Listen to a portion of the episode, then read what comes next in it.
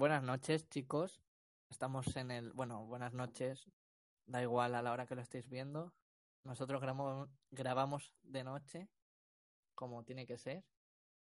Y estamos aquí con Ash, Parker y Eloy. Estamos aquí para presentar el podcast Avengers Edition, en el que hablaremos sobre el futuro del UCM, hablaremos sobre los cómics, sobre el temas generales de superhéroes, cómo están llegando hoy en día a ser más de lo que eran y cómo estamos viviendo una etapa de oro de los superhéroes.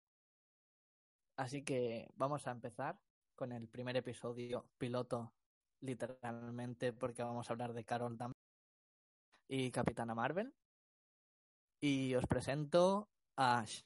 Habla un poco de ti, Ash. Hola, pues yo soy Ash, The Dragon, o también conocida como Star Dragon. Básicamente porque tengo una obsesión bastante insana con Peter Quill, Star Lord, así que ahora yo también soy, soy Star. Uh, así que, bueno, eh, la verdad es que tenía muchas ganas de, de, de estar ya en este podcast porque mmm, me gustan mucho lo, los superhéroes. Llevo leyendo cómics desde prácticamente desde que era una niña, pero no es un tema que haya explotado mucho porque aunque digamos tengo cierta presencia en redes porque tengo un canal de YouTube en el que hablo de videojuegos, participo en otros podcasts también hablando de videojuegos y tal, el tema de los cómics digamos que es algo que siempre lo he tenido como algo más personal, que no digamos no lo he explotado externamente. Y ya tenía ganas de, de hablar de cómics públicamente en, un sitio como este. Me, me comentó aquí el compañero que, oye, ¿quieres unirte? Y yo, venga, de cabeza. Y así estoy ya, y desvarío muy a menudo, así que si digo cosas raras, no os preocupéis. Vale, muy bien. Ahora os presento a Parker. Habla un poco de ti. Pues hola chicos, eh, yo soy Parker y bueno, eh, quería hablaros un poco sobre mí y sobre los motivos que me, que me llevan eh, a participar en el podcast y es bueno, yo eh, empezaré, empezaré diciendo que, bueno, soy tartamudo, pero bueno, eh, hay un youtuber famoso del que no diré el nombre, pero que también es tartamudo y sube vídeos a diario. Él es un gran ejemplo a seguir para mí y bueno, y yo pues soy un gran fan de Marvel y pues aunque soy un experto en Spider-Man, básicamente, pero intentaré también aportar mi granito de arena en otros temas eh, relacionados con el cómic, con videojuegos, con el cine, series. Así que nada, espero que se me entienda bien y bueno, pues sobre todo a pasarlo bien y, a disfrutar. Muy bien, gracias Parker. Ahora vamos con Eloy. Os presento a Eloy, que os va a contar un poco sobre él. Hola, buenas. Bueno, pues yo soy Eloy y bueno, la verdad es que prácticamente desde siempre me ha gustado este mundillo de los superhéroes, tanto de Marvel como DC y Star Wars mm, y cualquier otro tipo de fricada, por así decirlo. Y nada, y la verdad es que estoy muy ilusionado y bastante contento de poder pasar aquí un rato con vosotros hablando sobre ello. Gracias. Y ahora falta mi presentación, que no me he presentado porque suponía que todos me conocíais, pero a lo mejor hay gente que, que viene de fuera y no me conoce. Yo soy José, aunque en redes sociales me conocen como Quidbaco, y empecé en esto porque tenían ganas de expandir mis, conocimientos sobre Marvel y demás y que mucha gente leyese cómic. También empecé como una lucha contra la ansiedad para poder hablar abiertamente y supongo que ha funcionado porque yo nunca pensaba que iba a hacer un podcast. Mucha gente me pedía canal de YouTube, pero como no puedo, he decidido hacer un podcast y ya.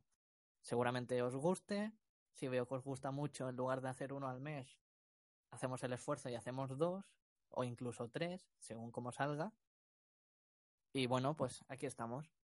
En el primer podcast vamos a hablar sobre las noticias de última hora para empezar, como por ejemplo esta que tengo aquí, que Kevin Feige ha dicho en una reciente entrevista que la influencia de James Gunn seguirá en Guardianes de la Galaxia Volumen 3 porque aunque lo hayan despedido, mantendrán su guion y su guion tiene totalmente su influencia.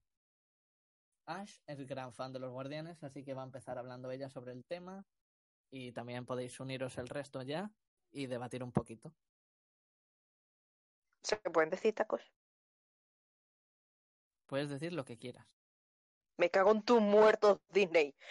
Dicho eso, eh, eh, no sé la verdad qué pensar sobre este tema, porque me da la impresión que después de haber despedido a James Gunn, digamos, eh, quiere limpiar un poco la imagen de, de, Disney y de Marvel Studios por haber cometido esta enormísima cagada, intentar tranquilizar a los fans intentando convencernos de que no pasa nada porque Gunn no esté ahí, cosa que los que realmente conocemos Guardianes sabemos que por mucho que el guion sea suyo, por mucho que digan que tiene su esencia, sin James Gunn, Guardianes no es Guardianes.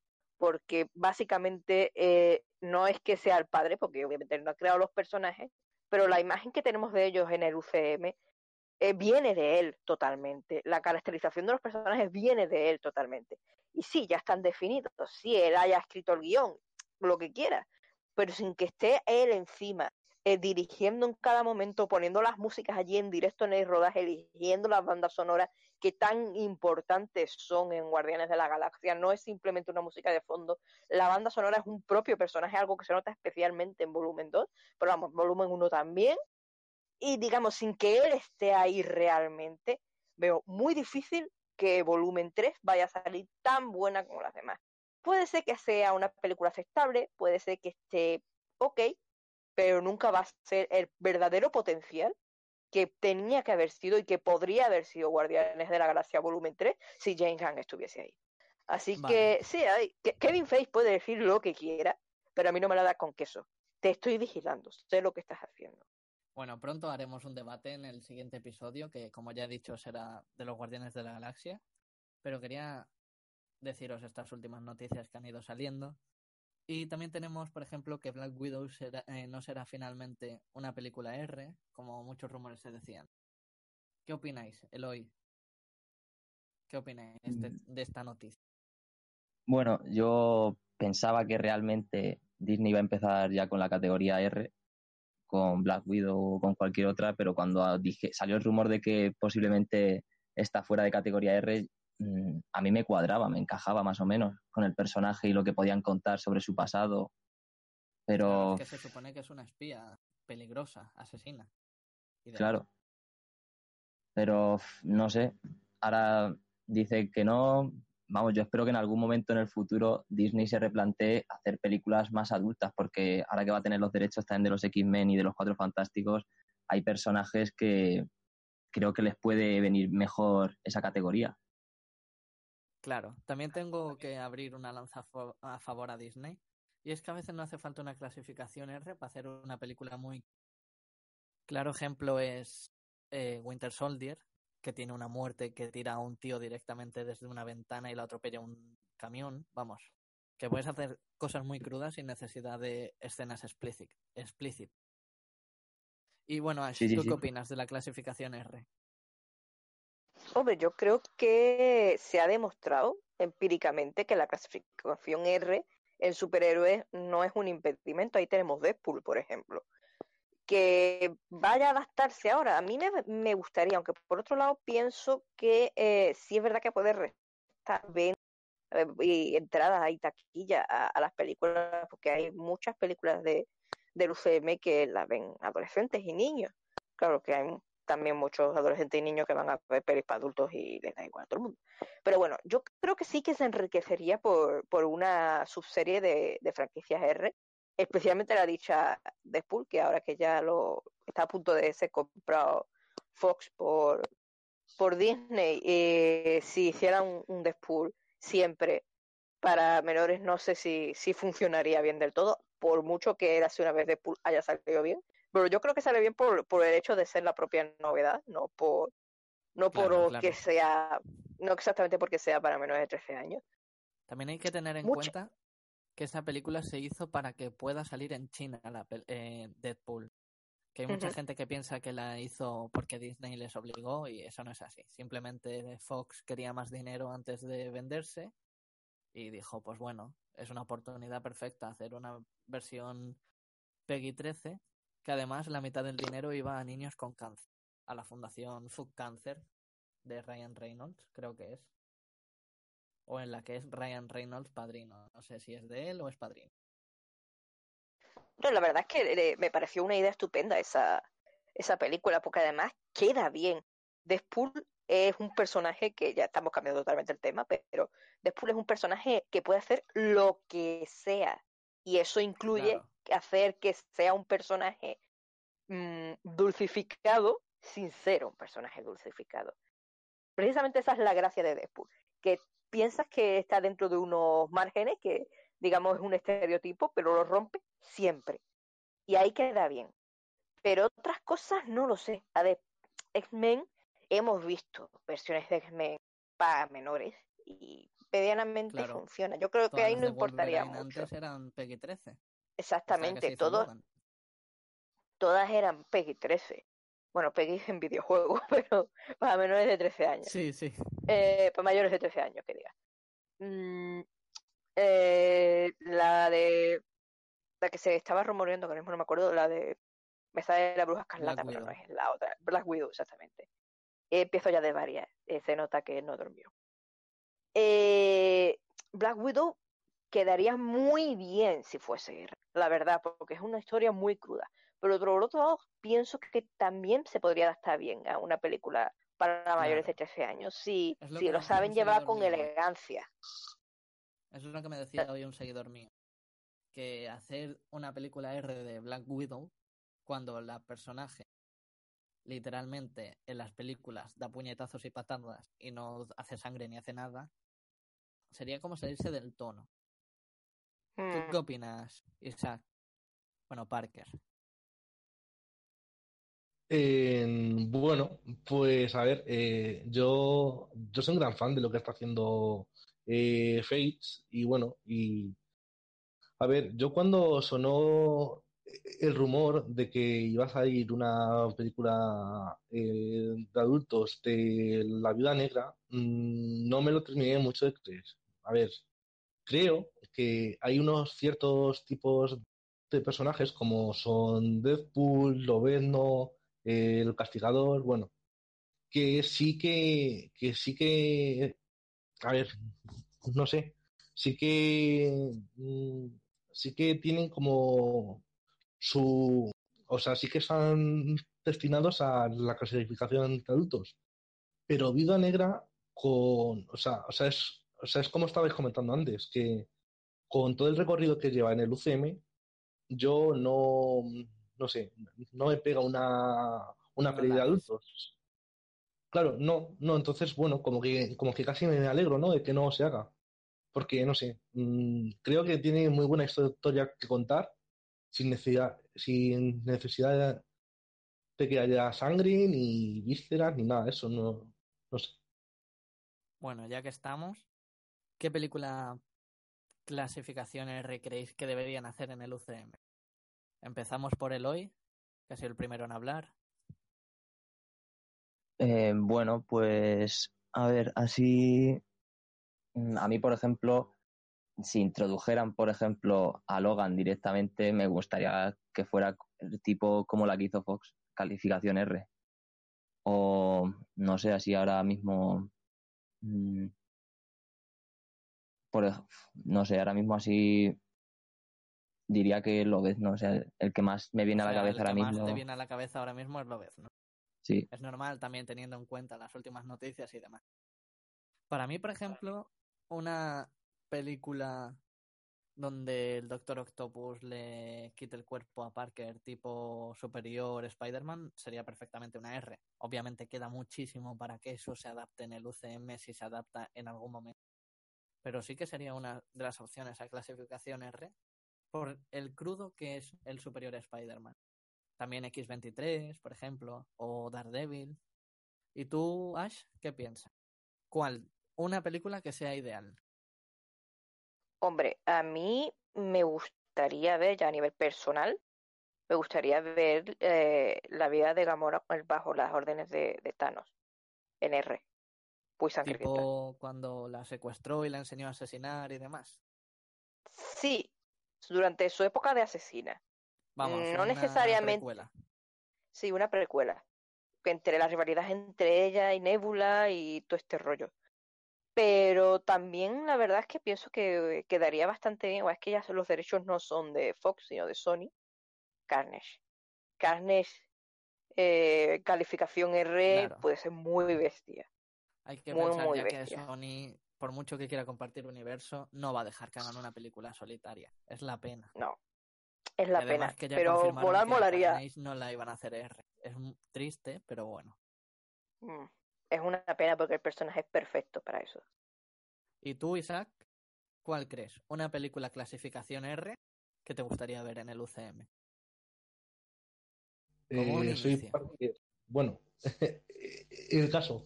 Eh, a ver, mm, como se estaba comentando de que parece que Lovendo tendrá su serie, eh, creo que la que más me pega ahora mismo sería una futura eh, Deadpool 3.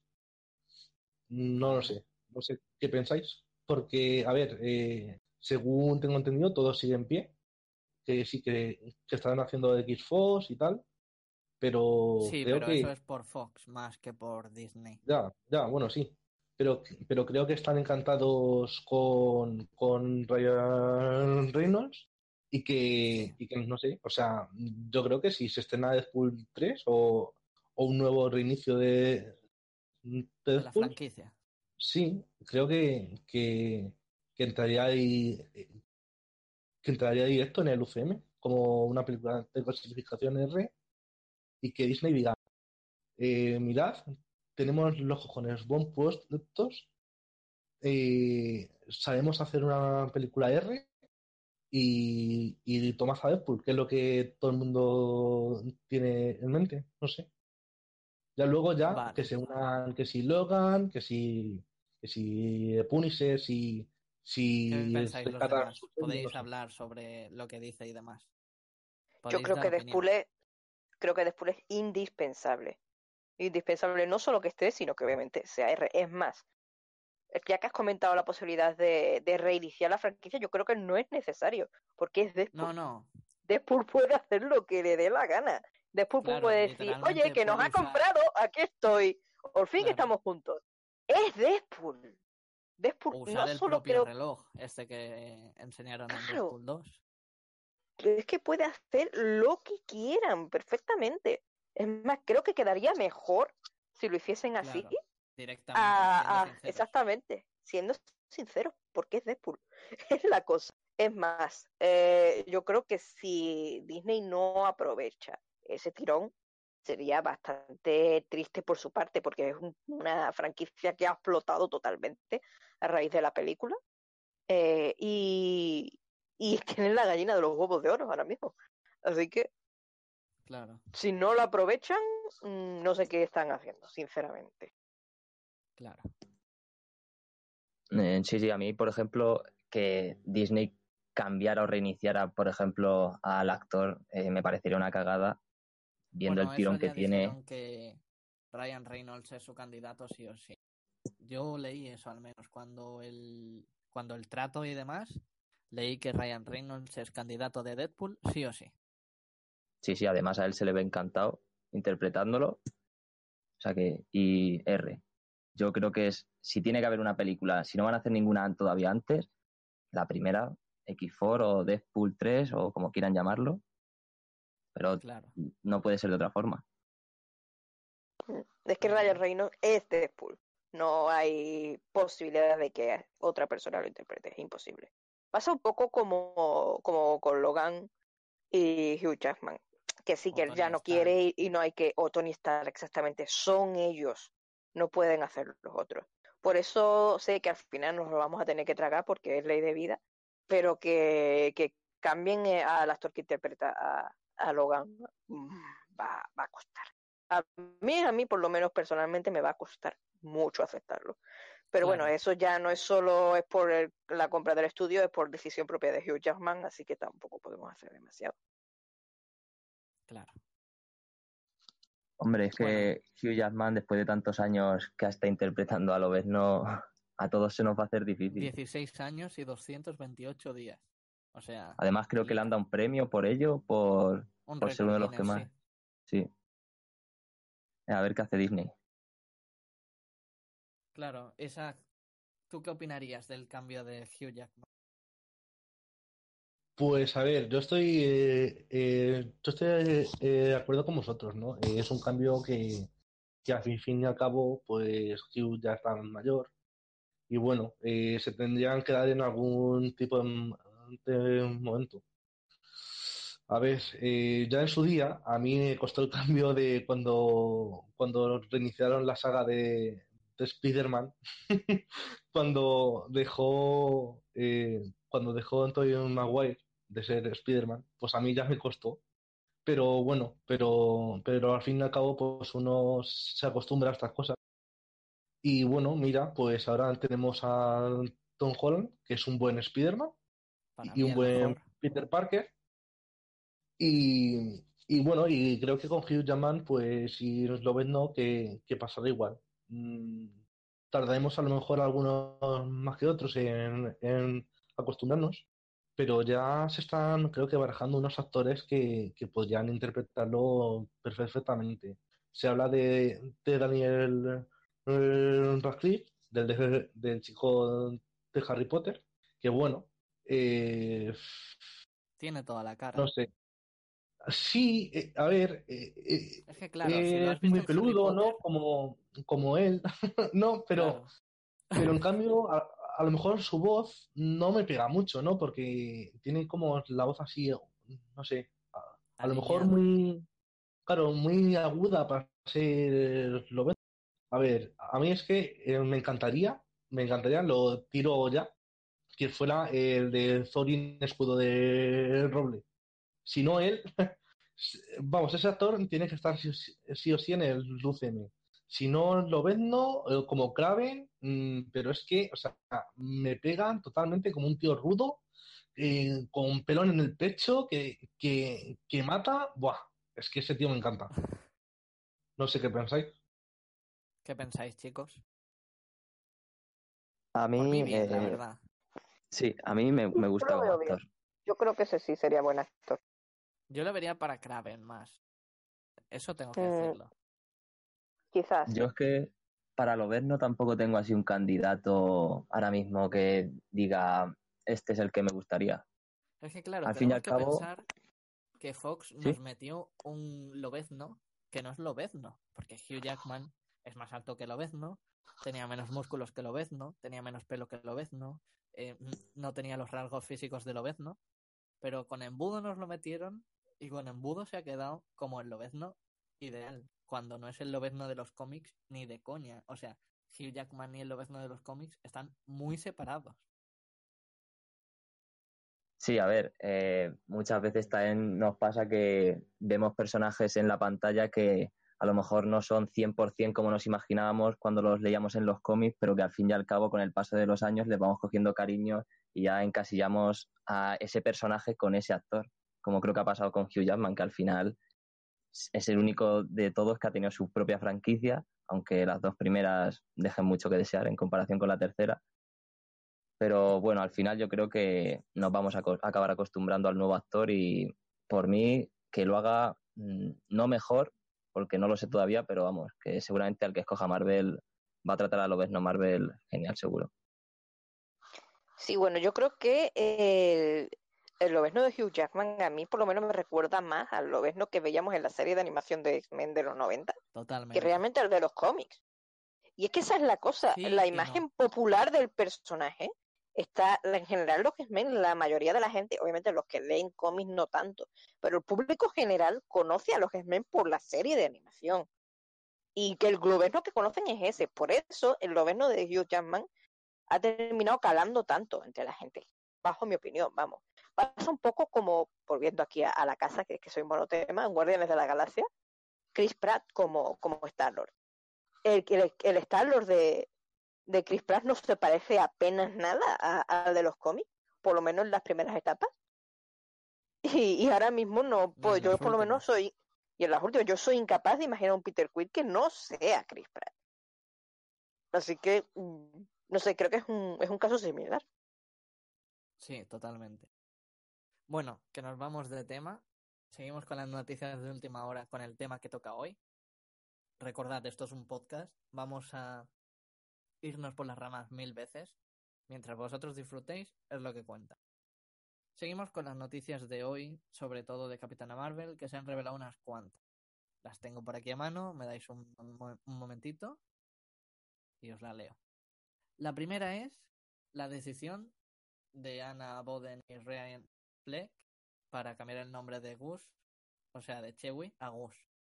Decían que llamarlo Chewie era como muy de los 70, de los 80. Es que tú cuando hablas de Star Wars piensas en los 70, en los 80 y cuando piensas en Chewie piensas en esa época.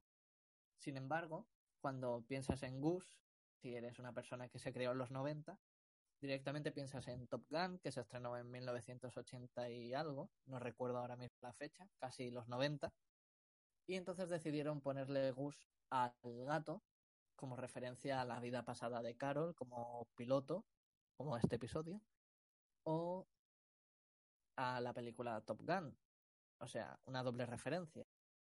¿Vosotros qué pensáis del cambio? ¿Creéis que deberían haber dejado Chewie en lugar de Gus? ¿O creéis que hacer un cambio así es muy bueno porque así el UCM puede estar muy diferenciado de Star Wars? A ver, yo en principio cuando me enteré del cambio de nombre no me gustó nada porque me parecía un nombre que le pegaba a Chewie y bueno, siempre ha sido Chewie. Y, y claro, me resultaba muy extraño que fueran a cambiarle el nombre, más aún pensando que la licencia de Star Wars la tiene igualmente Disney, o sea que no era, sería un problema de Claro, licencia, pudiendo aprovechar, claro, pudiendo aprovechar un tirón tan grande como hacer esa referencia a Star Wars, que no muchos pueden decir que pueden hacerlo sin problema, La me pareció un mayoría de desperdicio. que aprovecha esas referencias son pocas, ¿eh? La fase 2 entera con la pérdida de mano o en referencia a Luke y Spider-Man que tiene la estrella de la muerte y cosas de Darth Vader y demás. El resto, nada de referencias a Star Wars. Lo mismo quieren hacer eso, que el friki total de Star Wars sea Peter Parker y guardarse los guiños para sus películas y que Carol sea una friki aviadora. En, en los cómics sabemos que es friki de Star Wars, pero en, la, en, la- en el cine será una friki aviadora de los cazas, de Top Gun, de las películas de cazas. Y... Vamos, Claro, que quieren hacerla friki, pero de algo diferente. ¿Qué es que es eso? Yo en un principio eso me parecía mal, pero después de haber visto estas declaraciones, me ha hecho clic en la cabeza y, lo entiendo, es más, me parece bien. Porque primero no, no está ambientado. E- Esta Carol no es de los años 70, es ochentera, noventera. Eh, es piloto, eh, es ese mundo. Y Top Gun es una película muy importante de su época que marcó muchísimo. Así que me casa, lo, lo veo bien, me gusta, sí. Ahora me gusta. ¿Tú, Eloy, qué opinas? Mm, Yo la verdad es que mm, no es algo que me moleste, sinceramente, que le cambien el nombre. A lo mejor sí que Marvel no quiere que quizá al tener un nombre de un personaje icónico, por así decirlo, de Star Wars, que ya se asocia a él y prefiere a lo mejor mantener esos guiños en algún pequeño comentario como los que hace Peter o algún pequeño easter egg en alguna película y poco más. Pero vamos, que no es algo que, que me chirríe. Lo mismo Peter le dice a Gus, ala, peludo como Chewie o algo así. Cuando lo conozca Molaría. en Game, si lo conoce, si no, si no se ha hecho ceniza. ¿Tú qué piensas? Sí, a mí- Isa? Pues Bueno, a ver, pues, eh, pues, pues para mí es una sensación como, no sé, es agridulce. A ver, yo estoy en contra, en, en total en contra, en total en contra de cambiar los nombres de los personajes. O sea, todo lo que no sea fiel al cómic original me parece una cagada increíble, increíble. Mm, eh, estoy en contra de que de que haga de que a- de que Spider-Man eh, de que en Spider-Man Homecoming a Ganke le llamasen Ned. Estoy en contra, bueno, de lo de Michelle ya, mm, ya hablaremos. Y, y de Gus, pff, no sé, es que, bueno, Tras estas declaraciones, claro. ya, ya, ya. A ver, y claro, y tras estas declaraciones lo entiendo, entiendo que sea una referencia a los, los 90, a Top Gun y tal, pero no sé, o sea, sí, sí, no es un cambio que, que me guste, así que no sé. Claro, No sé totalmente por qué hacen entendible. estas cosas, es que no entiendo por qué, si quieren ser fieles al cómic o lo más fieles posible, ¿por qué se dedican a hacer estas cagadas de cambiar los, los nombres? No sé. No me termina de gustar. Bueno, de estas cosas ya hablaremos más a fondo en otro episodio, seguramente. Sí, aquí se puede sacar mucha punta. Bueno, seguimos. Otra noticia de hoy, por decir algo, porque se ha confirmado hoy, pero vamos, se sabía mm, desde que Jesucristo tenía barba. Eh, Jude Law hará de John Rock. Wow, sorpresa. A ver, ¿qué opináis? En conjunto podéis hablar todos a la vez. Quiero saber vuestra opinión a la vez. Yo, Vaya, yo, la, No me lo yo la verdad es que, a ver, sí que había escuchado algún rumor, aunque en realidad desconozco al personaje, pero sí que había escuchado algún rumor de que podía ser tal cual, pero vamos, viendo el bombo que se le ha ido dando poco a poco a que podría ser tal personaje, no, no me sorprende, pero como digo, desconozco al personaje. Bueno, para quien desconozca el personaje, una introducción rápida. John Rock es como un amigo, entre muchas comillas, de Capitán Marvel, o sea, de Marvel original, no de la Capitana, que tenía envidia por cómo tenía su trato con la inteligencia Kree, se la jugó, lo llevaron a la Tierra de nuevo y a tomar por.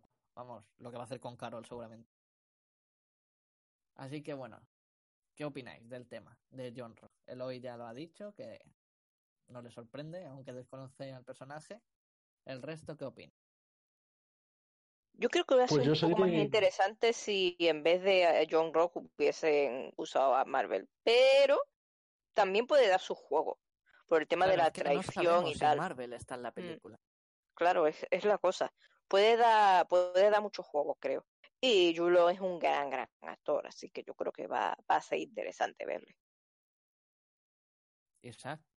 Bueno, Eh, yo soy, sí, bueno, yo soy de la opinión de Eloy. Yo a John Rock no le conozco.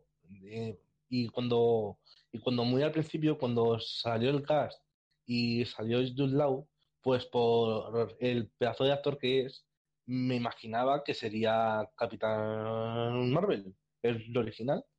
Pero luego salió mm, que sí sería John Rock y bueno, mm, parece que se ha ido confirmando hasta ser cierto. Y luego mm, me pregunto, si no es Law, ¿quién será ah, el Capitán Marvel original? Porque, eh, a ver, tengo claro o muy claro que, que va a salir en, en la peli, que, que Brie Larson, que vamos, que Carol se pondrá el nombre por él. Entonces, o entonces, eh, se venía rumorando de un chico joven, no sé, tampoco le conozco, que, que a mí sí que me pega. que se rumoreaba. Sí, sí, bueno, pero que pegar mm, me pega.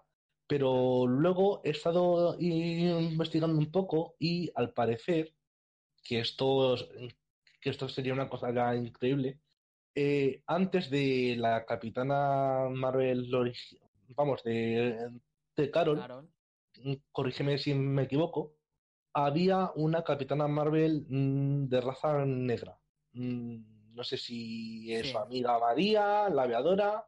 El caso es que como, como no nos pongan a Marvel, pero sí nos pongan a su amiga que ha salido en los trailers y tal, mm, bueno, pues, no, porque, pues guay.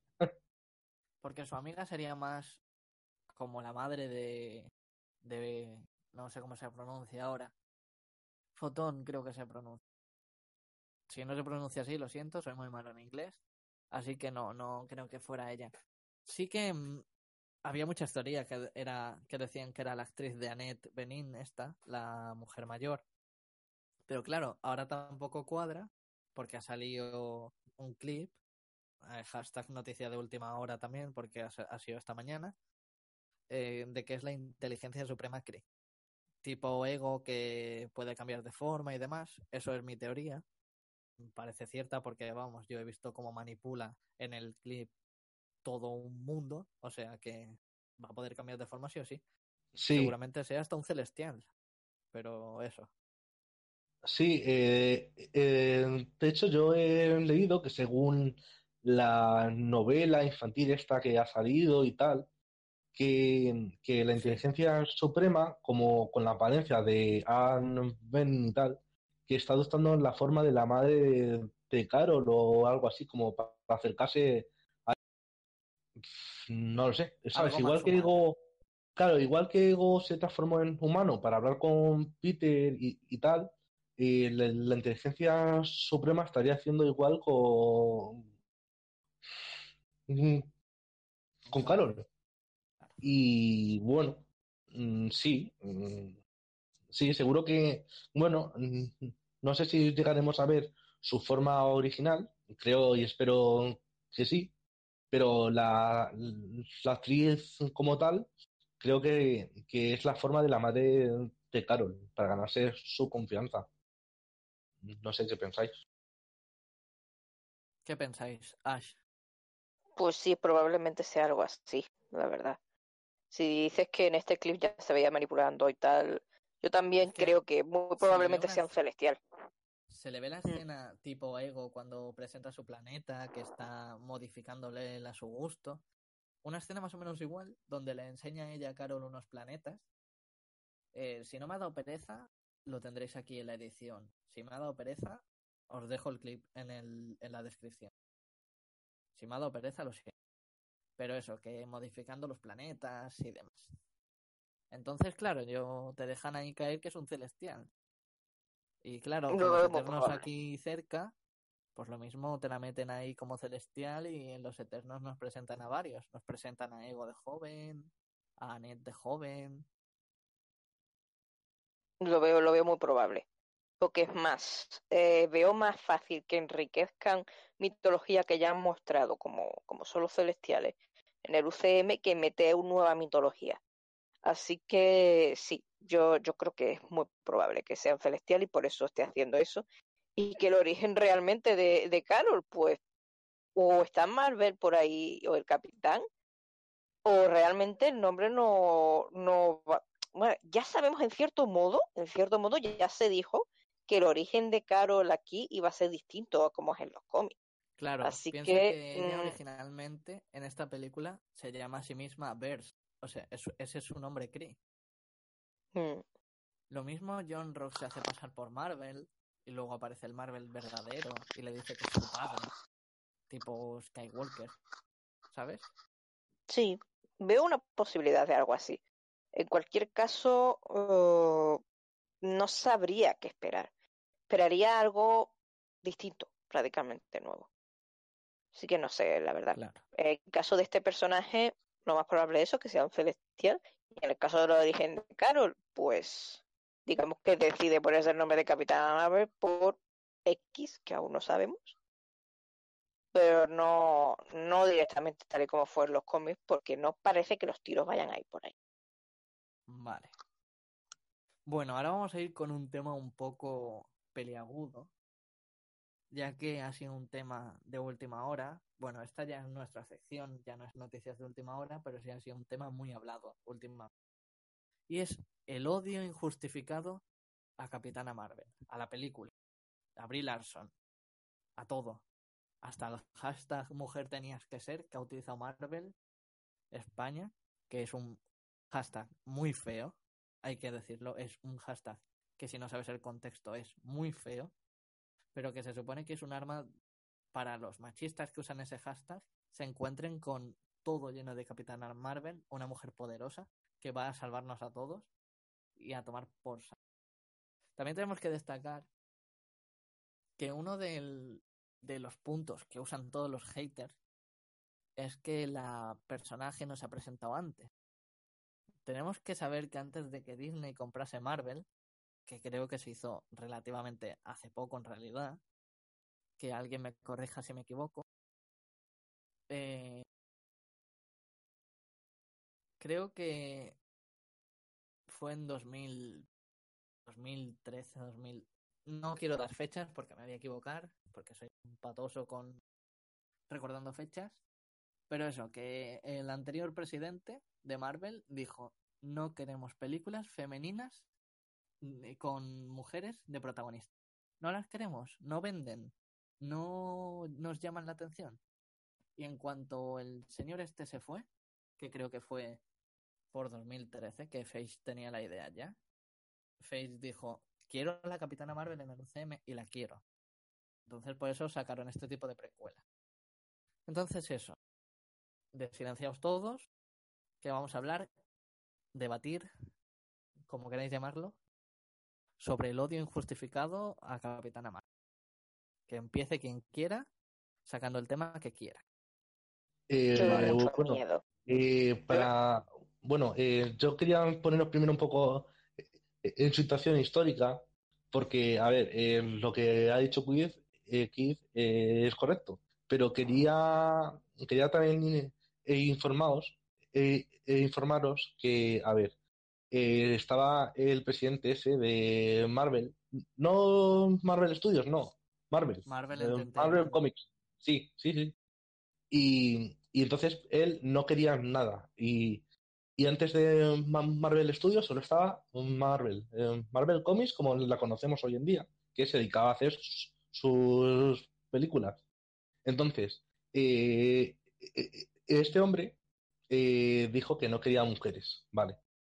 Luego, cuando él se fue, eh, bueno, a ver, eh, como que tuvieron una especie de discusión, Kevin Feige y él, y como que Kevin Feige le como medio amenazó diciendo o, te vas tú o me voy yo. Y eh, claro, mm, ¿cómo se iba a ir el presidente de Marvel?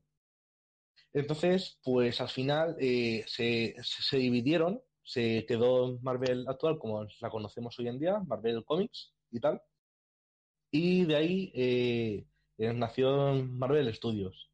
Que es Ya, por esto que siendo- las series no tienen casi cosas compartidas, porque están peleados de hace bastante y Bob Iger prefiere Sí. al anterior presidente que a Kevin Feige.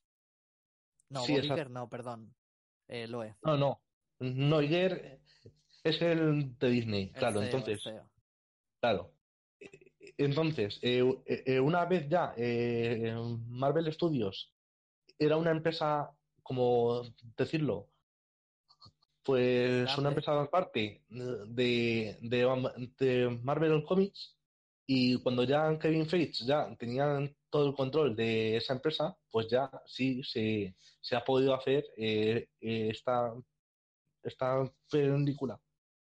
Y, y bueno, eh, luego, eh, luego eso, luego el presidente este, Carcamal, se fue y luego vino otro.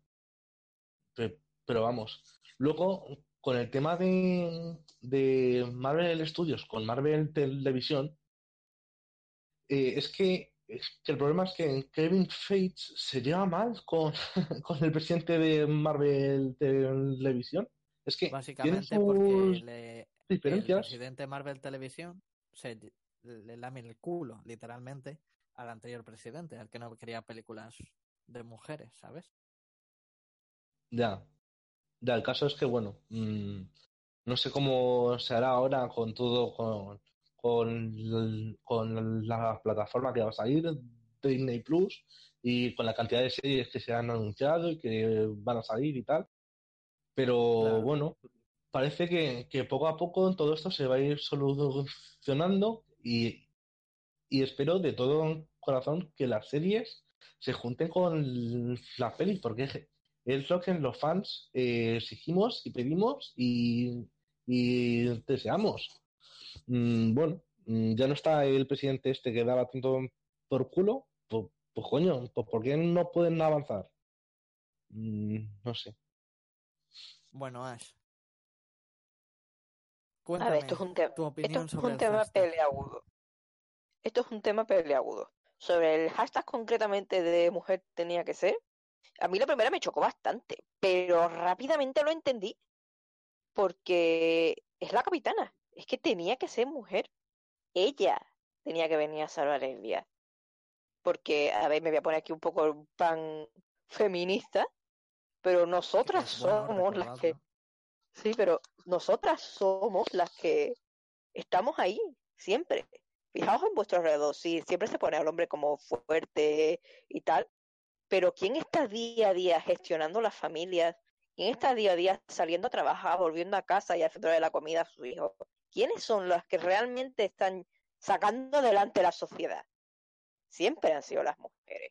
Tenía que ser una mujer la que viniese y le patease el culo a Thanos. Así que por mí, a mí me gusta. Me gusta Claro. que, que se nos, que por fin se nos reconozca que no solo estamos ahí y em- siempre hemos estado ahí, sino que tenemos dos cojones, o mejor dicho, dos ovarios, para hacer lo que sea. Al fin. Y oye, mm, estoy encantadísima con esta película porque ya se me apetecía muchísimo de ver una superheroína en condiciones en la gran pantalla. Que ojo, eh, dentro del UCM hay muy buenos personajes femeninos. Pero alguien como, sí, como Scarlet Witch, como la, eh, la Viuda Negra, como Gamora, como Nebula, Nebula. Pepper Potts, que me parece un personaje maravilloso Que se también. nos retira. No, pobrecilla. Pero yo, yo ahí le veo doble, yo le veo doble sentido. A todo le veo el lado malo siempre. Pero No, no, no, no voy que a decir, muera, no, ¿eh? no voy a decir nada. No, ella no. él no, ella no, Tony. Bueno, Eh, así yo que- creo que lo espera hasta gente que no Eh, sabe de Marvel. Claro, no, es que, es que, a ver, ¿para qué va a seguir ahí si Tony las picha? ¿Para qué? Pues ahí está todo claro. Pero en el, en el caso, volvi- volviendo a, a lo de la capitana, era necesario que, que hubiese un personaje así. Y ya no solo, esto se repite mucho, pero es que es cierto. Y sinceramente no sé si es capaz de verse desde el otro lado.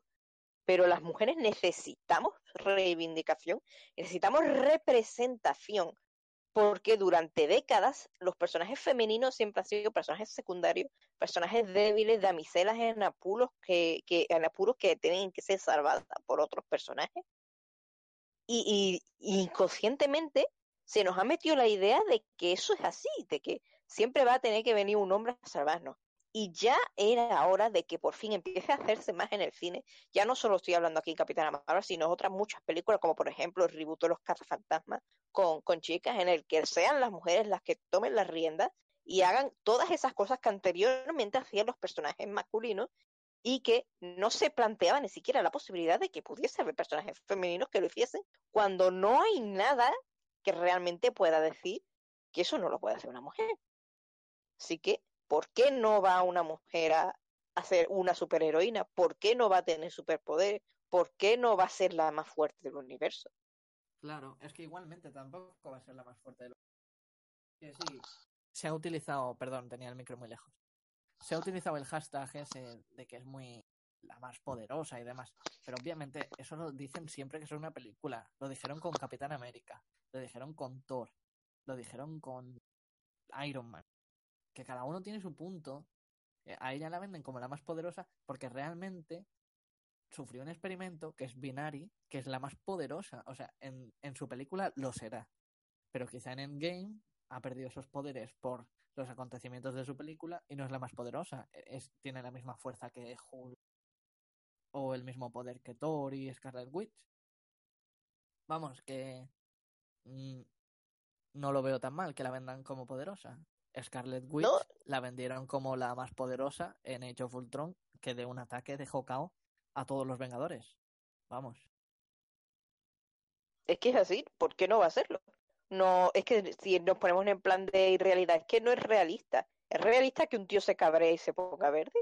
¿Es realista que un tío, por muy listo que sea, se fabrique una super armadura y de repente vaya ahí partiendo la pana? ¿Es realista que exista un dios del trueno que con un martillo vaya ahí abriendo, eh, lanzando rayos? Claro. Todo es ficción, obviamente. ¿Por qué no va a ser realista que... Claro, Es que, ¿por qué no va a ser realista que una mujer vuele, lance rayos y sea la putísima hostia? Pues claro que puede. Si, estamos en, es un cómic, vamos, y vemos mil cosas mucho más disparatadas. Por mí estupendo, desde luego. Y sobre ya lo todo, a los mí, Rousseau, que la van a humanizar. No va a ser tan poderosa. Ella no va a derrotar a Thanos. Simplemente ayudará a derrotarlo. O sea, eso es un punto que se ha quedado por el camino y nadie hace caso. Y solo dicen que Brie Larson es súper feminista y por culpa de eso hará que sea la más poderosa y que derrote a Thanos de un golpe. ¿Qué, qué tiene que ver una cosa con la otra? Es que no es lógico. Yo cada vez que alguien me menciona, no sé si pegarme un tiro, darme un cabezazo contra la pared, no responder o qué, porque es que no es lógico lo que se dice. no, no es lógico. Y para mí, creo que es un poco de miedo, ¿eh? Miedo a sentirse desplazado, porque hasta ahora, digamos, ese tipo de público era al único al que en, la- en los estudios de cine eh, daban crédito y, digamos, todo lo hacían enfocado a eso. Y ahora tiene miedo de que ya no los tomen en cuenta. Pero bueno, mm, Claro. es lo que hay, la sociedad avanza. Es que así son las cosas hoy en día. ella. Claro, nosotros deberíamos avanzar con ella, que la vida es así, vamos.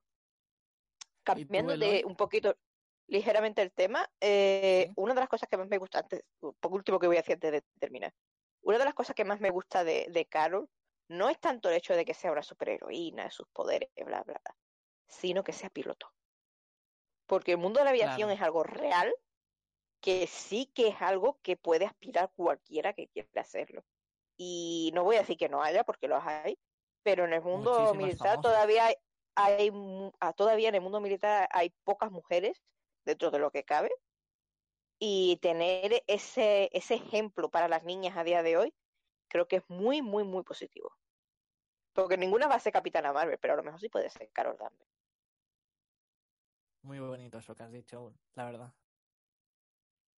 Eh, bueno, yo la verdad es que estoy bastante de acuerdo con lo que ha dicho As sobre lo de que es necesario que haya más personajes protagonistas femeninos, que no se queden solo ahí eh, como secundarios o interés amoroso del protagonista, como la damisela en apuros, sino que yo creo que, bueno, ya se vio con Wonder Woman, por ejemplo, una película de un personaje protagonista femenino que fue un éxito y la verdad gustó bastante, aunque también tendría detrás a sus haters, como pasa siempre con esto, que la verdad es que yo creo que es, vamos, Claro, un odio injustificado. como con Brie. Larson, a Gal Gadot le dijeron que no tenía tetas para hacer de Wonder Woman. A, Brie- a Brie Larson le dice que no tiene culo. O sea, machistas ahí. Tonterías. Sí. Pero vamos, a mí, a mí me gusta. Aunque al principio cuando vi el primer tráiler me dejó así un poco frío y tal, poco a poco conforme se han ido acercando la fecha y hemos visto nuevos tráiler y teaser, la verdad es que me han entrado mucho hype por ver la película y yo estoy encantado de que venga y sea obviamente no va a ser la más poderosa, pero va a ser una de las más poderosas y claro que no se va a derrotar ella a Thanos, va a llegar y se lo va a cargar. Entonces no tendría gracia la película. Claro, entonces Pero- se llamaría Capitana Marvel, no se llamaría Claro. Avengers. Lógicamente la vencerán los Avengers. claro, será algo entre todos. O sea que yo estoy por mí encantado y creo que va a callar muchas bocas una vez que se estrene. Claro. Es que, Y yo, eh, bueno, eh, yo antes os he puesto un poco eh, en situación, pero no, pero en realidad no os he dado mi opinión. Entonces, eh, bueno, eh, no, no entiendo el odio a Capitana Marvel. No lo entiendo. O sea, más bien o sea, hay que ver- sí, sí, bueno, mm, pero el caso es que no, pero es también a Capitana Marvel, porque hay varios puntos que he estado leyendo que no entiendo, que, que están los que la critican porque esta película se ha hecho después de Wonder Woman, que si como Wonder Woman fue un éxito, pues como que Disney o Marvel Studios quieren competir con Warner. Mira, Pista. es una no gilipollez. antes. es una gilipollez, es una gilipollez. Mm, No se ha hecho antes por un sencillo motivo. Nick Furia no ha tenido la necesidad de llamarla antes. No ha tenido la necesidad porque los Vengadores, han ganado siempre. Siempre ganaron contra Loki, ganaron contra Ultron. Y pues ahora, como han perdido contra Thanos, ahora es cuando Nick Furia ha tenido la necesidad de llamarla. Capitana, Capitana Marvel es el plan B Furia. Es el plan B. Entonces, no tenía sentido que la presentaran antes. La presentan ahora porque en, en Vengadores 4 es cuando va a brillar, es cuando mm, el público la tiene que conocer, no antes, no antes. No tiene ningún tipo de sentido. Bueno, están esos, están los que la critican porque se estrena después de Wonder Woman, que no tienen ni- ningún sentido. Están los que la critican por su físico, que si no tiene culo, que si es fea, que si no, no sonríe. Mentira, mentira cochina. Pe- Pero estos tíos se han visto el trailer, tío. Que es que, que Brie Larson es muy guapa y tiene un físico acojonante, que, que ya quisieran muchos tenerla como novia, tío. Que es que, mm, o sea, no entiendo. O sea, y luego otra cosa, ¿qué, Pero no es se está jugando? ¿Su físico es que o su- claro, claro. madre. Claro, pero ¿qué, pero qué, pero, pero qué juzgan? ¿Su físico o, o, o cómo actúa? Es que no, no entiendo, o sea, ¿qué más da? de- ¿Qué más da que, que no tuviese un físico o que no sonría, pero, pero ¿qué más da? Que, que sí No, que lo es que es eso. tiene encima. ¿Qué te iba Es a que decir ahora? que A mí me gustaría Que ver a esta gente cuando le borrasen la memoria si sonreía o no. Imagínate tú estar en un planeta que crees en el que has, que has nacido, en el que crees que está tu familia y no saber en realidad que- quién eres, dónde estás, qué haces. No tienes memoria. Yo también tendría ya, no, no, no, pero que pero que sí sonríe, coño, pero pero, Claro, pero se eres hace el único que, que lo ve. Claro, claro, joder, es que Cuando nadie estar ha sola. visto el trailer. Cuando, cuando bromea que dice que somos nobles héroes gue- guerreros y sonríe, es que es que mm, no entiendo que la gente diga que no sonríe, que la gente diga que que no sé, que, que es fea, que, que actúa mal, es que no, eh, no lo entiendo. ¿De verdad conocen a Brie Larson? Es que mm, no creo, no lo creo, no sé. Y, y Eh, apunto yo, no. ¿y por qué tendría que sonreír? claro. Hay muchos héroes que no sonríen. Y nunca América se ha cuestionado día cara de como- estreñido. Claro, no- nunca nadie se ha preguntado por qué ese héroe no, no sonrió. Cuando eligen un juego casting de un, a un héroe, no, no sale nadie diciendo, no, es que este, es que no es guapo, es que no tiene unos abdominales de puta madre, es que míralo, no, no está marcadito. Eso no se hace, nunca. ¿Y por qué cuando sale una mujer lo único que se fija a la gente es si tiene buen culo, si tiene buenas tetas o si sonríe? Ahí está el problema. No es si es buena o mala actriz, que yo creo que lo va a hacer bien, pero Hombre, ese es el problema. Ahí, está, yo, ahí no creo que vaya a haber ningún problema, pero aunque lo hubiese, mm, la crítica no es que no te fijes en si es buena actriz, si no es buena actriz, si lo hace bien o lo hace, si lo hace mal, sino que lo primero que se fijen si en su físico y si sonríe, porque si sonríe es que, eh, digamos, eh, eh, está intentando atraer. Y no se juzga eso en los demás, nunca. Claro. Así que ese es el Y problema. luego sobre lo que dijo Brie Larson de que está cansada de que siempre haya hombres blancos en las entrevistas. Eso se ha malentendido un montón, cuando ella en realidad lo que quería decir es que si hay sitio para hombres blancos, en referencia a que siempre están los mismos, no es que solo sean hombres blancos, se refieren también a mujeres blancas y demás. O sea que siempre están los mismos periodistas. ¿Por qué no traer en lugar de menos sillas, más sillas, y entonces que se sienten los mismos de siempre y los que antes no tuvieron oportunidades? Discapacitados que no han podido porque se creen que no valen porque son discapacitados y valen más que algunos que están ahí enchufados, mm, personas negras que también han sido discriminadas, mujeres a las que no les han dado oportunidad, o sea, ¿por qué siempre los mismos? ¿Por qué no abrir el abanico? Claro, si es que, si es que al fin y al cabo parece que lo único que están utilizando todo este sector que se ha formado en contra de la película son o algún comentario que hace ella tergiversarlo o malinterpretarlo, que si criticar el físico, que si no sonríe, cuando solo hemos visto un par de escenas en total de cinco minutos quizás de película hemos visto entre todos los trailers, no sé, me parece que al fin y al cabo lo único que están tomando son pequeñas tonterías para buscar algún error, algún fallo, criticarla de alguna forma, pero vamos, al fin y al cabo, como hemos dicho, es una actriz que tiene un Oscar, por ese lado no va a haber ningún problema y por otro lado es Marvel Studio que puede gustar más o menos las películas, pero cada película que saca es, vamos, está garantizado que buena guste más o guste menos, pero buena va a ser. Exacto. Con esta conversación nos quedamos con la frase de Ash. Puede que muchas niñas no lleguen a ser Capitana Marvel, pero sí que se verán reflejadas en una Carol Danvers. Así que seguimos y vamos a ir con el siguiente punto, que es los easter eggs de los 90 que, nos, que queremos ver y qué esperamos que sea esta película. Empiezo yo.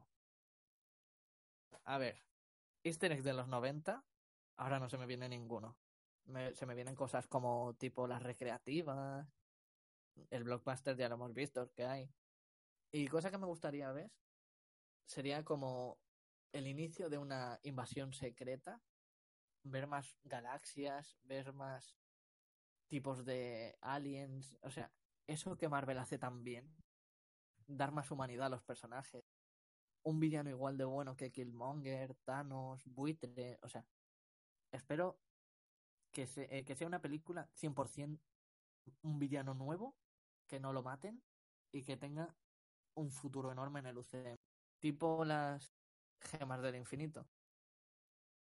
¿Qué esperáis vosotros de esta película y qué easter eggs de los 90 os gustaría ver? A mí me encantaría verla en TV. La TV es un, es un emblema de los años 90. Y no la TV de hoy en día, porque lo que, echan, lo que hay hoy en día eh, como, como en TV no es la en TV. No es la verdadera TV Music Television de los años 90, que era algo totalmente underground, totalmente radical y que, digamos, ayudó a fundar a esa generación. Esa manera de pensar distinta que, que empezó a crecer en los 90. Eh, la, la posterior es más comercial, es simplemente un canal de televisión de música y ya está.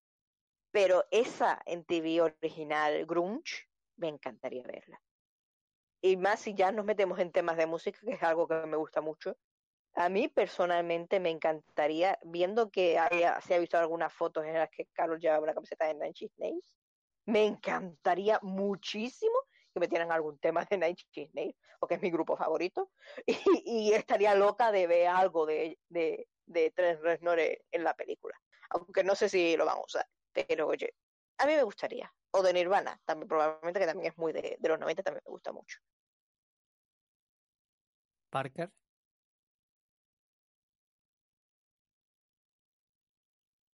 Eh, bueno, yo, mm, a ver, yo espero ver eh, cameos y, o referencias, pero vamos, por un tubo. Espero ver algo de Pay relacionado con Sin.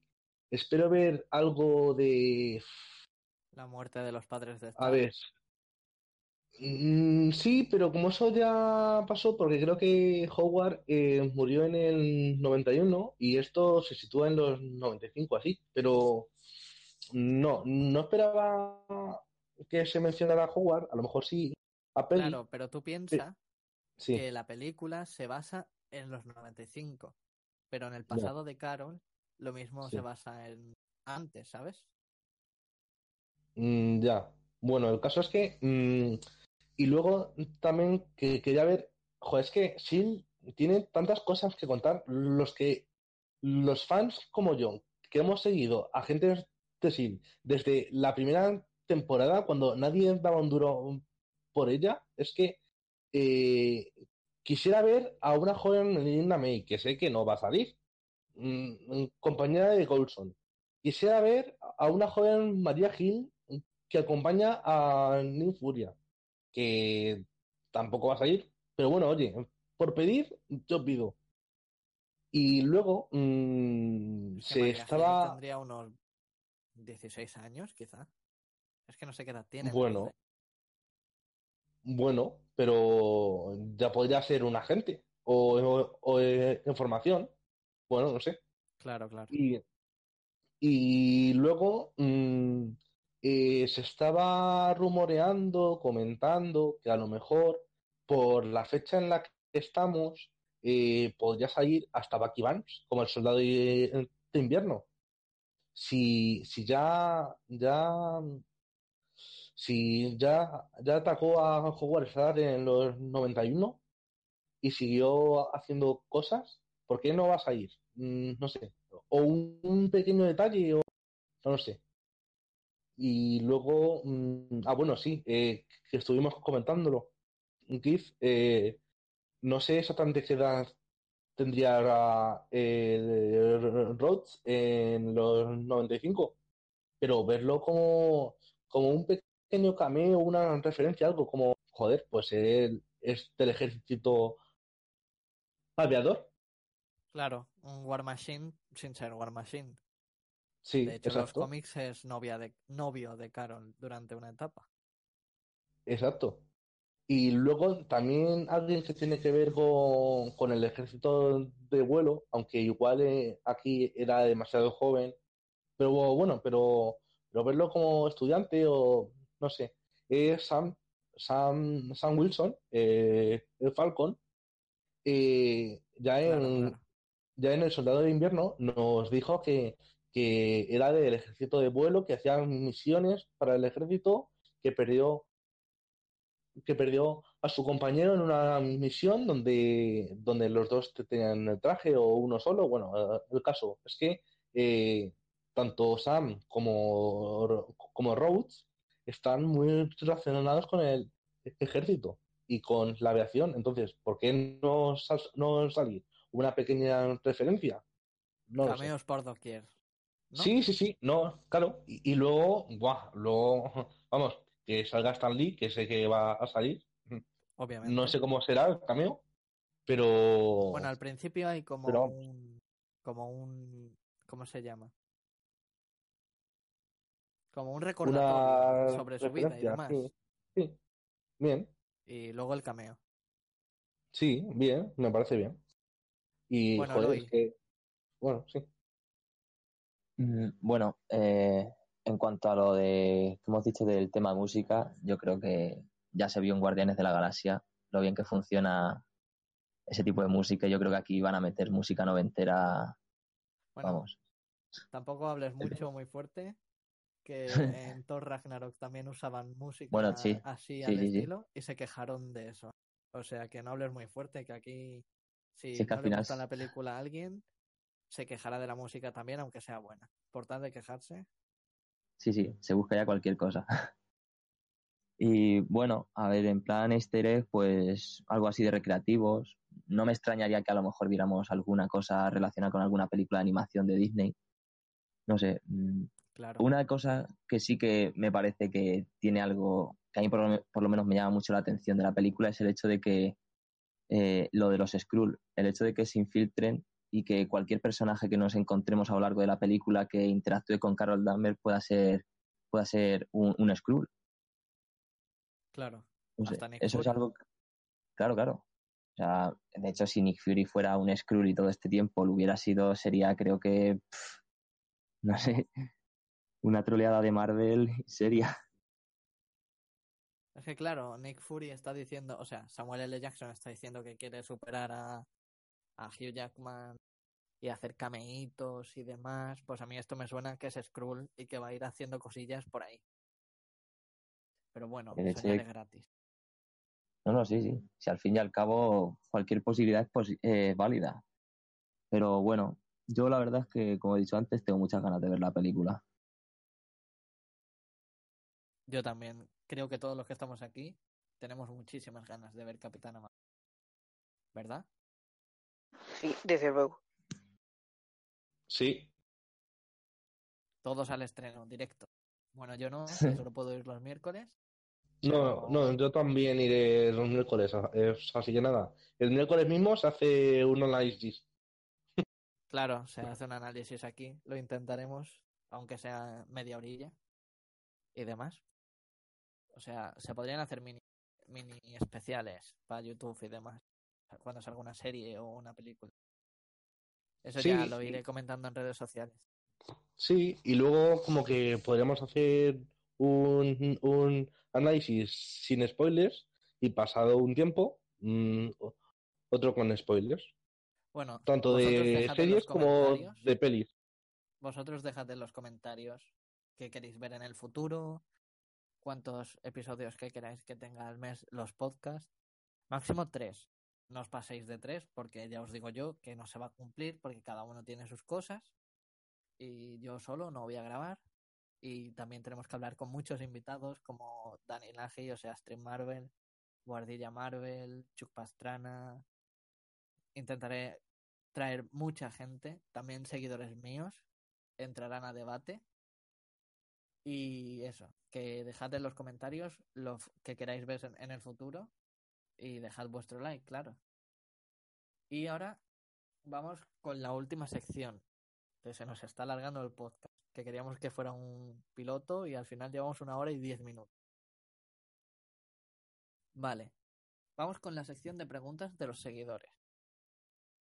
Waffles Benny nos pregunta, ¿creéis que Avengers Endgame podrá tener referencia a los mutantes y los cuatro fantásticos? Desde la No. coherencia, te digo No. que no. No, Yo creo pero, pero Sí. claramente no. Es que eh, no, eh, no, no, no ha dado tiempo y, y- y por el tema de los derechos es que si lo pensamos bien es que eh, a día de hoy, No se a, puede. a ver, a ver, estamos a sábado 23 de febrero aquí en España. todavía Disney no tiene los de- derechos de Fox.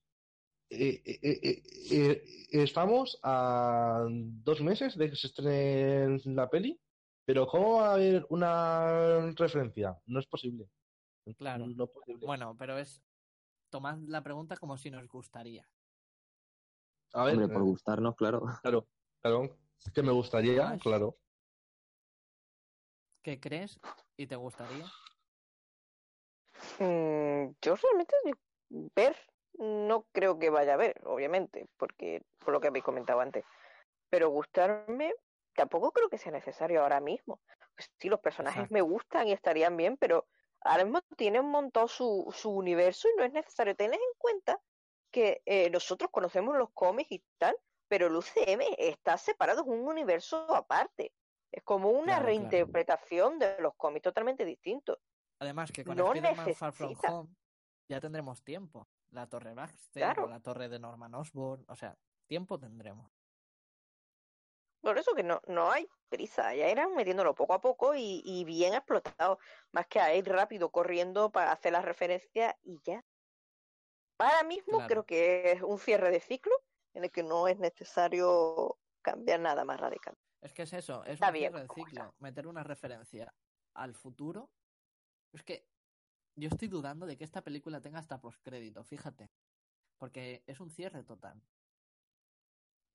Hombre, mm, a ver, Eh, a lo mejor una pequeña postcrédito dejando entrever algo de lo que se puede venir Claro, en, en eh, en el futuro. sí.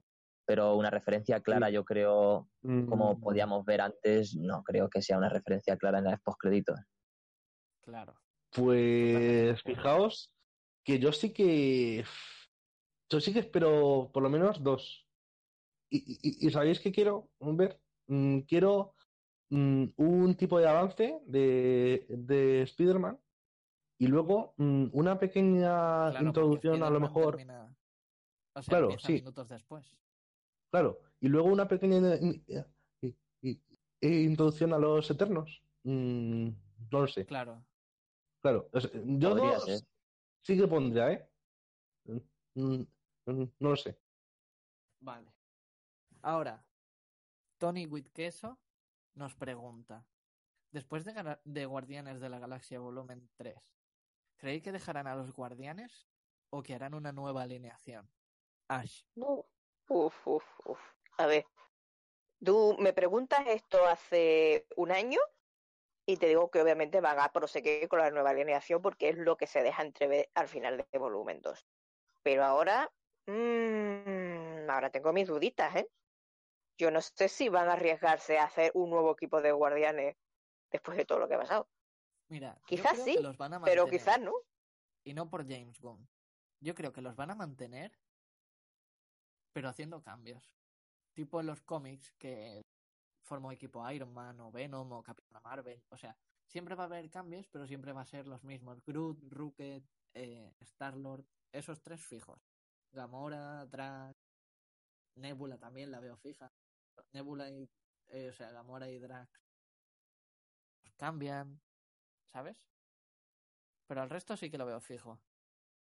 Joder, yo espero ¿Vosotros que maten a? Quill. Espero que maten a Quill. por favor. No, Hombre, por favor. yo, Sí, sí, Yo espero sí, que no. por favor. No lo haces. yo creo que al final van a cerrar la trilogía y los van a dejar al margen a los personajes. Quizá los veamos en algún cameo, en alguna película así que explore el universo cósmico, pero no creo que, que sigan utilizándolo. Y además dudo que si hicieran un, un nuevo equipo, no sé, a mí por ejemplo, este equipo es que creo que ha calado bastante en la gente para ser unos personajes totalmente desconocidos para el gran público, para el público general. Sí y no. Porque, por ejemplo, ahora te cambian a Gamora y nadie se sorprende. Te meten a Capitana Marvel con su amistad con Groot y te roba el corazón. Hombre, O sea es que eso. Pero no sé. Yo Bueno, Eloy, creo que- termina. No, no, no, sí, sí, eso, básicamente que yo no sé, después de lo que pasó con Gunn, el cabreo que hubo de ciertos actores y tal, no sé yo si Disney y Marvel querrán seguir por la polémica que pueda generar, pero vamos, que por mí encantado de que siguieran. A mí es una de las sagas franquicias que más me gusta. Es que, claro, hay que entender que hay gente enfadada con el tema Gunn. Pero como yo ya dije, si queréis apoyar a Gunn, tenéis que apoyar a lo que fue su familia. Y si el cast quiere seguir adelante con las películas y quiere seguir siendo parte del volumen 4, en lugar de cabrearse, yo creo que habría que apoyarle. Y si queréis apoyar a Gunn de nuevo, pues vais a ver Suicide Squad 2, vais a ver la de película esta de terror estilo Superman. Hay muchas formas de apoyarle sin hacer daño al anterior cast. Porque sí, que la decisión fue algo estúpida y fuera de lugar, pero todos sabemos por qué fue.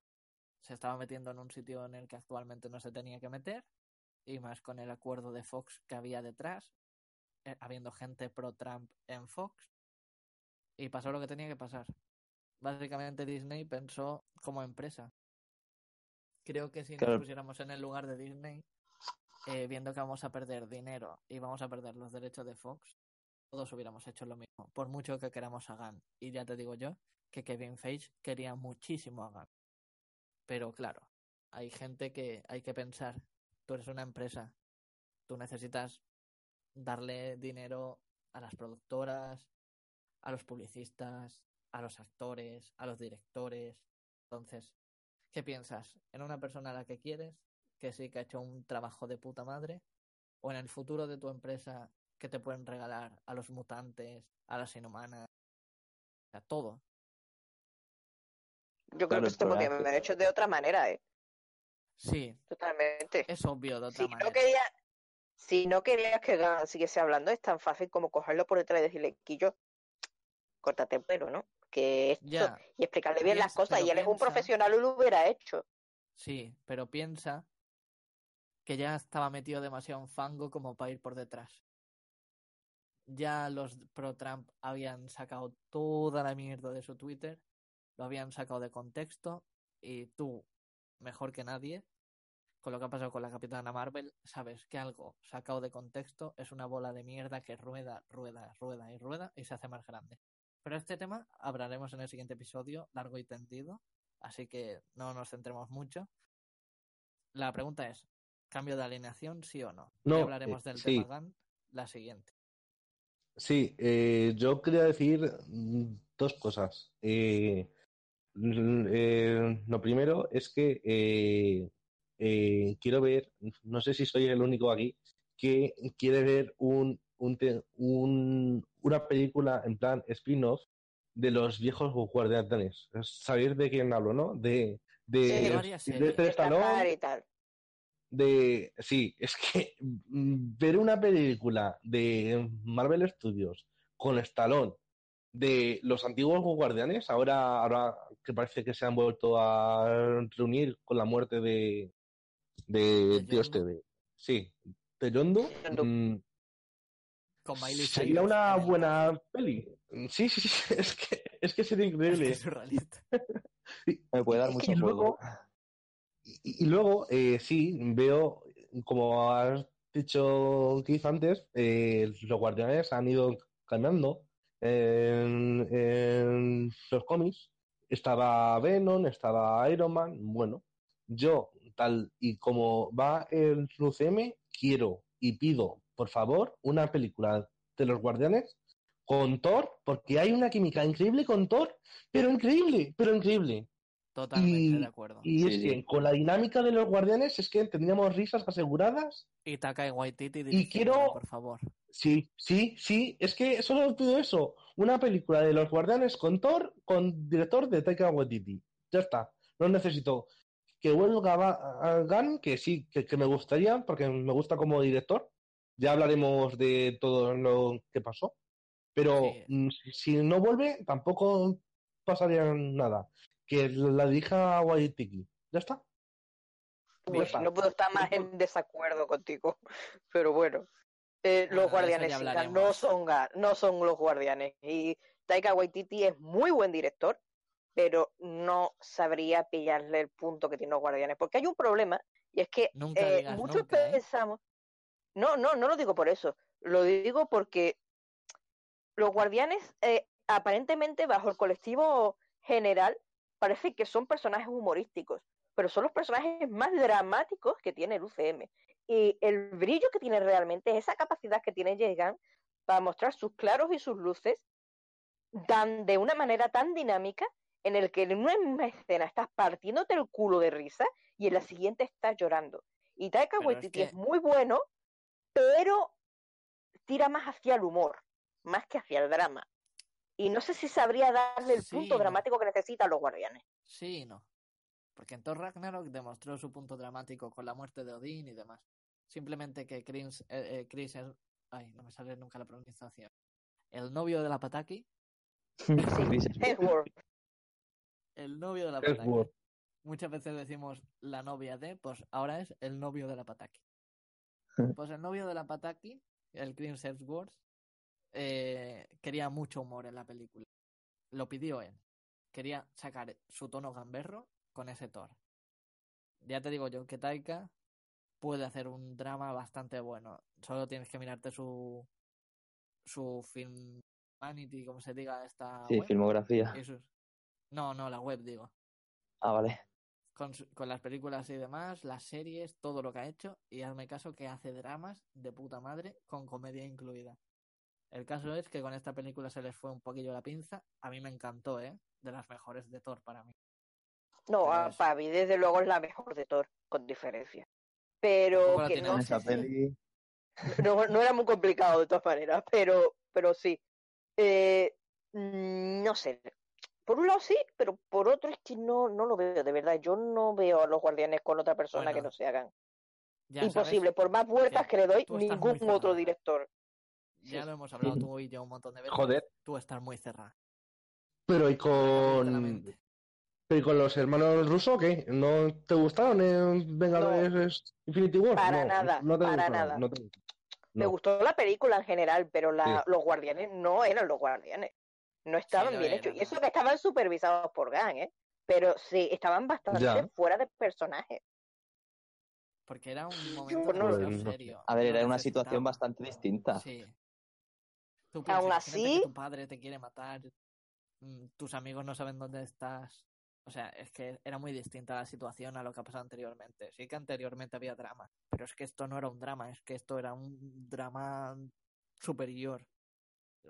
Además- Pero y aún así, eh, teníamos también tonos de humor. claro, el Drax, con eh, y eh, demás. ¿El Drax invisible? La parte de humor estaba bien. Lo que me falla es la parte de drama.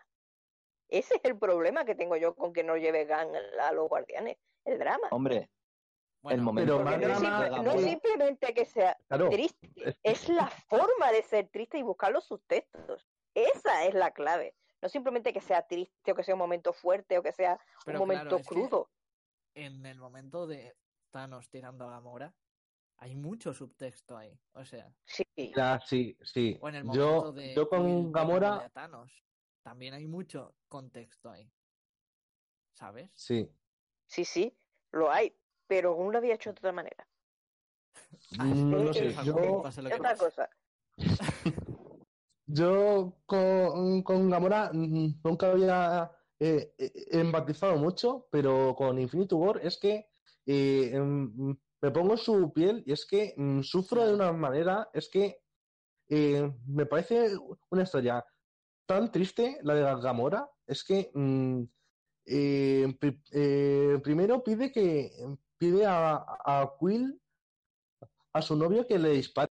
Luego ve cómo eh, Thanos, su padre adoptivo, le coge del brazo y le tira al vacío sin poder defenderte. Tú imagínate qué es eso, que, que vas a ver, que vas a estrellarte, que vas a, a morir y no puedes hacer nada para evitarlo. Es que a mí, eh, a ver, con los superfan que soy de Spider-Man, eh, es que la muerte que más me dolió es la de Gamora, no la de Peter. Y, y mira que la de Peter fue también, joder, fue jodida. Pero la, de Gamora, pf, no sé. Claro. Yo A mí me pasó justo al revés. Yo pensaba que me iba a doler más la muerte de Gamora y me dolió más la de, Bueno, la de Peter Parker. pero tú piensas que la de Gamora te comiste spoiler, entonces Sí, era ya, no, es que cuando vi que iba a pasar, ya no estaba en plan, oh, atención, sino me cago en sus muertos, me cago en sus muertos, porque me di cuenta que me habían spoileado toda la película. Así que eh, eh, fue una situación un poquito distinta. Me cabreé mucho. Yo siempre lo digo, Infinity War es como el Marvel Now de Gamora a los cómics. Hace que Gamora pase de ser un personaje secundario a muy empatizante con ella. Sí, Igual que Volumen 2 es a lo que Marvel Now a los cómics también, con Nebula. Hace que dejes Hmm. de pensar que es una gilipollas a empatizar Sí. un montón con ella y a sentir un montón de ternura, sentir que Sí. ella lo único que quería una- era una hermana y demás. O sea, sí, sí. Además que cobra mucha importancia en la trama, claro, exactamente. porque lo de la gema del alma, que muchas teorías de dónde estaba, de tal, al final era ella quien lo sabía. Claro. Bueno, seguimos con las preguntas. Benny Seguimos. Waffles, otra vez, nos pregunta: ¿Creen que volveremos a ver villanos de antiguas películas como la fase 1 y 2? ¿Sí o no? Responder Mm, rápido. Yo creo que sí. Sí, Isaac, sí. Ash, No sé. Eh, me da miedo que lo sea. Y, y me da miedo que salgan. ahora tras No. responder, Sí, sí. decidme, ¿quién creéis ¿Quién? que vol- puede volver? Pues mirad, creo que el secreto mejor guardado de eh, eh, Infinity War fue la aparición de Cráneo Rojo.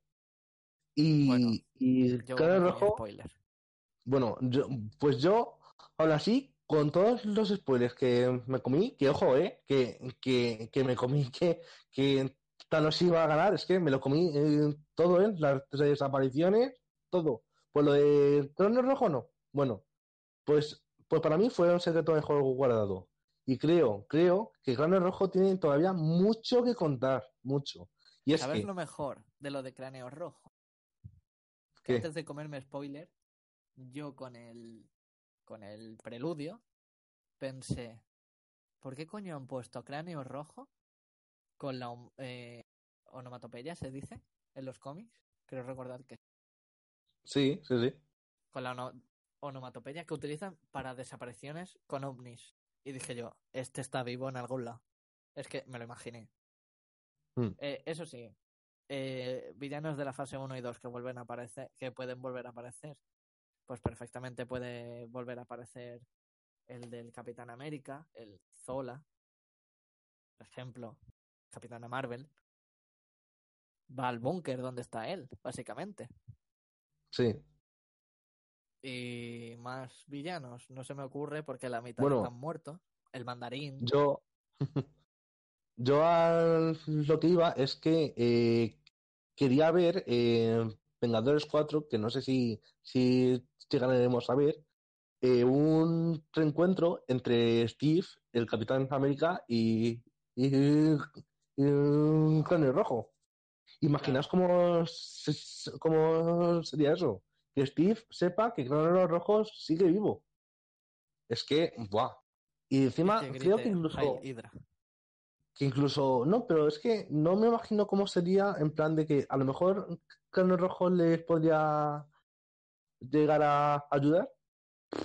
No, no lo sé, Vale. no, no tengo ni idea.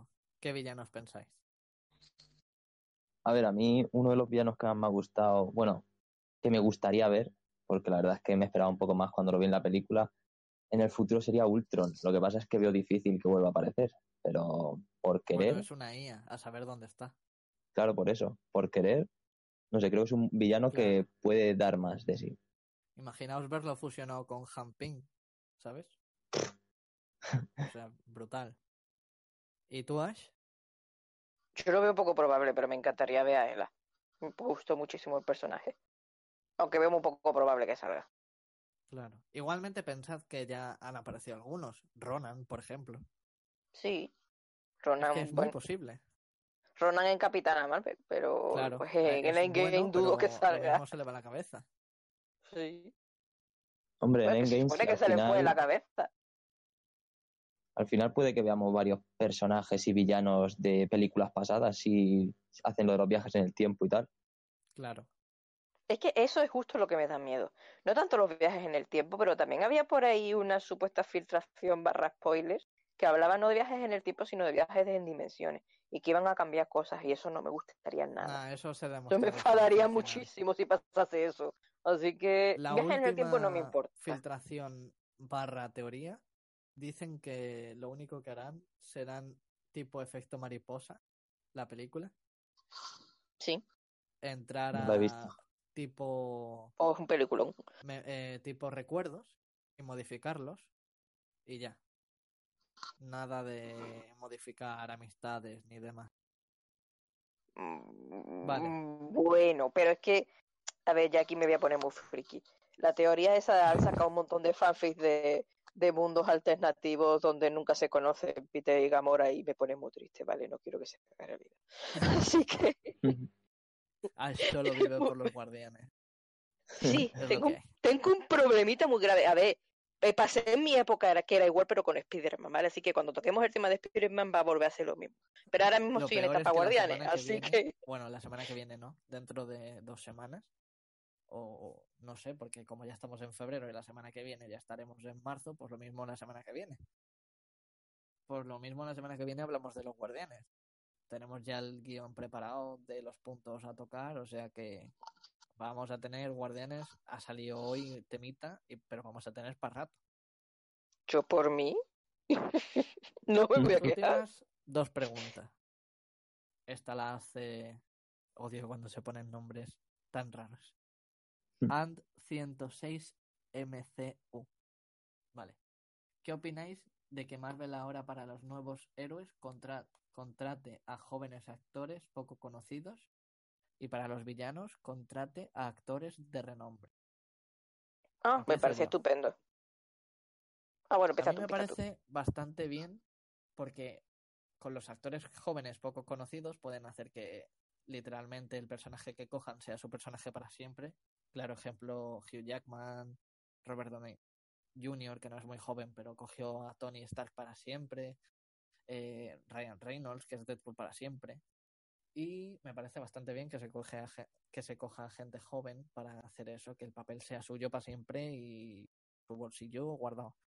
Y los villanos que cojan a gente de renombre, pues mira, no estaban diciendo que los villanos de Marvel son una porquería, que no actúan bien, que siempre los matan.